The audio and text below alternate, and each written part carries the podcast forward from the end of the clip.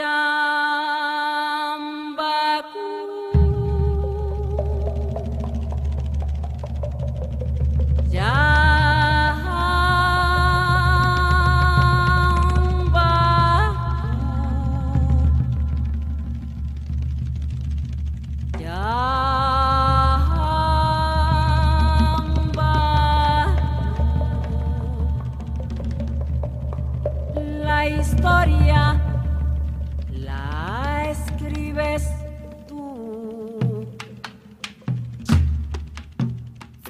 Buenas noches, soy Carlos Arturo Incapié.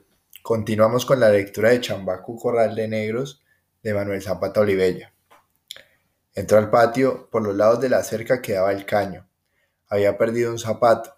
El pie desnudo, recubierto de barro, semejaba el casco gangrenado de un caballo. Mauretania se le acercó silencioso, olfateándolo en la oscuridad. Siguió cojeando hasta la enramada de la cocina. Las ratas saltaron por encima de las piedras de los fogones. La marea alta encharcaba todo. El perro lamió su ropa, confundiendo el olor del barro con algún pedazo de mortecina. Entonces fue cuando Máximo presintió la sangre. Creyó estar herido. Se palpó a lo largo de la pierna sin encontrarla dolorida. A la luz de la lámpara que se filtraba por los rotos de la pieza contigua, pudo comprobar que tenía las manos y los pantalones ensangrentados. Atilio, Pensó en el amigo que se quejara momentos antes. Pudo ser herido de un balazo. Ahora dudaba si entrar al rancho de su madre o ir al de la camarada. La incertidumbre reforzó su ansiedad desde que viera la luz en el interior. Su madre no dormía. La adivinaba sentada en la mecedora de bejuco. No, estaría arrodillada ante la imagen del palo de la Virgen de la Candelaria. Acudía a su protección cuando los hijos fuera de casa afrontaban algún peligro, y ahora los cuatro varones estaban amenazados de ser atraillados a la guerra. Decidió averiguar por sus hermanos. La puerta chirrió. Los gallos de pelea cacarearon asustados. Su madre no rezaba. Su cara negra empalideció con la blancura de sus ojos. Así miraba cuando se encolerizaba. Arrastró su pierna enlodada sin atreverse a mirarla. Las tablas donde dormían sus hermanos se apilonaban sobre los ladrillos. Dedujo que no habían sido capturados. Ella no hubiera estado sentada allí. Habrían tenido que despedazarla. Se desnudó en el rincón. La luz lamió las sombras de su cuerpo. La madre lo observaba a ratos. Siempre se preguntó por qué no tenía la piel tan negra como sus otros hijos. ¿Sería porque nunca trabajó el sol? Pero era fuerte. Su vigor le venía del padre y los abuelos esclavos. Oyó decir que sobre sus espaldas podrían cargar piedras de dos quintales. Atisbaba su recia musculatura y, sin embargo, en su mente lo remembraba gimoteante y enclenque. A los dos años todavía gateaba. A los cuatro apenas balbuceaba palabras.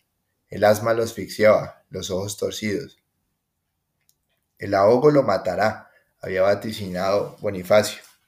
Él insistía en medicinarlo con escoria de manteca de cerdo, hojas soazadas de higuereta en el pecho, collares de dientes de ajo. Si creció fue por la protección de la Virgencita del rostro ahumado. Ahora se admiraba de ver su espalda de danta cebada. Se hizo poderoso por su sangre de negro, porque nunca realizó oficios rudos. Sus otros hijos, Medialuna, boxeador, Críspulo, Gallero, José Raquel, beisbolista y cargador de bultos en los muelles. La misma Clotilde, su única hembra, conoció trabajos más fuertes, le ayudaba a lavar la ropa de los ricos de manga. Pero este, apasionado por la lectura, prefería ser portero, celador, ascensorista, dedicarse a cualquier empleo donde le quedara tiempo para leer los malditos libros. Si no hubiera sido por ellos, no le perseguirían. 35 años y ya había estado preso 13 veces. Lo vio asomarse a la, puerta, a la puerta con su único pantalón, al que ella no podía agregar un remiendo más.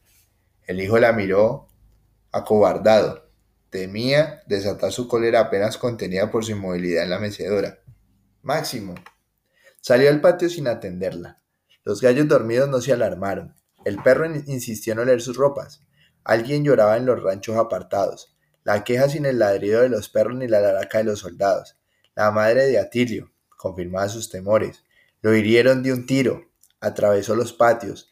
Un perro ladró hasta verlo escurrir por un portillo de la cerca. El rancho de Atilio estaba a oscuras.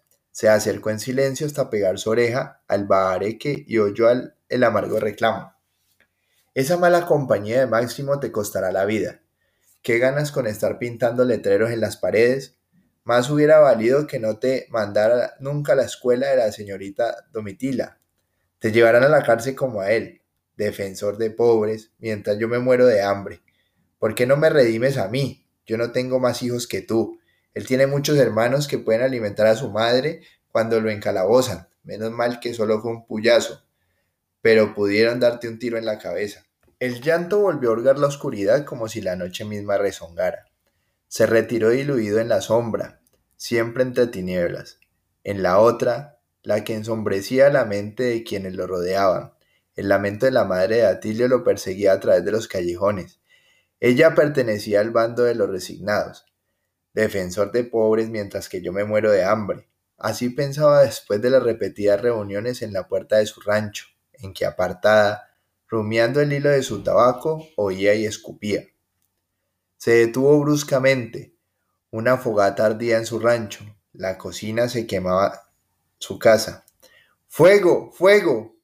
Dejó de saltar de piedra en piedra y chapoteó por mitad de los charcos. Otras voces se avivaron.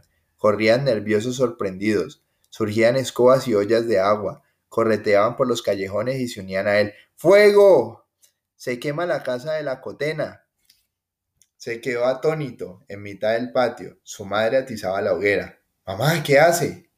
Arrojaba los legajos de revistas. La escoba barría los folletos, sumándolos con furia a la fogata. Clotilde trataba de sujetarla. Mamá, si son los libros de Máximo. Era muy fuerte para que la hija pudiera contenerla. Los vecinos rodearon las llamas. Lo sobrecogía el asombro. Jamás imaginaron que Máximo acumulara tantos libracos. Los analfabetas apenas veían arder el papel emborronado. Basura, censuraba. Se ha podido incendiar el barrio. ¿Por qué no lo hizo de día? ¿Qué querrá con eso? ¿Se ha vuelto loca? Lo abatía la desilusión. Su aliado más firme, la dura roca de su madre, se resquebrejaba y amenazaba con aplastarlo. Le dolía más la derrota filial que los libros y revistas. La humedad del lodo se le filtraba por los pies hasta dejarlo sin raíz. Mamá, nunca escuchó en él ese timbre dolido, ni los comentarios de los vecinos, ni las súplicas de Clotilde habían logrado penetrar en sus oídos, pero sí la voz ansiosa del hijo mayor. En su confusa mente pretendía abrirse paso la razón. Lo miró por un instante, los ojos rojos por el humo, dio dos pasos y desmoronada se desplomó en sus brazos. Máximo, hijo mío, escúpeme, mátame. Cometeré cualquier crimen con tal de que no te lleven a la guerra. Hendía las palabras con los dientes.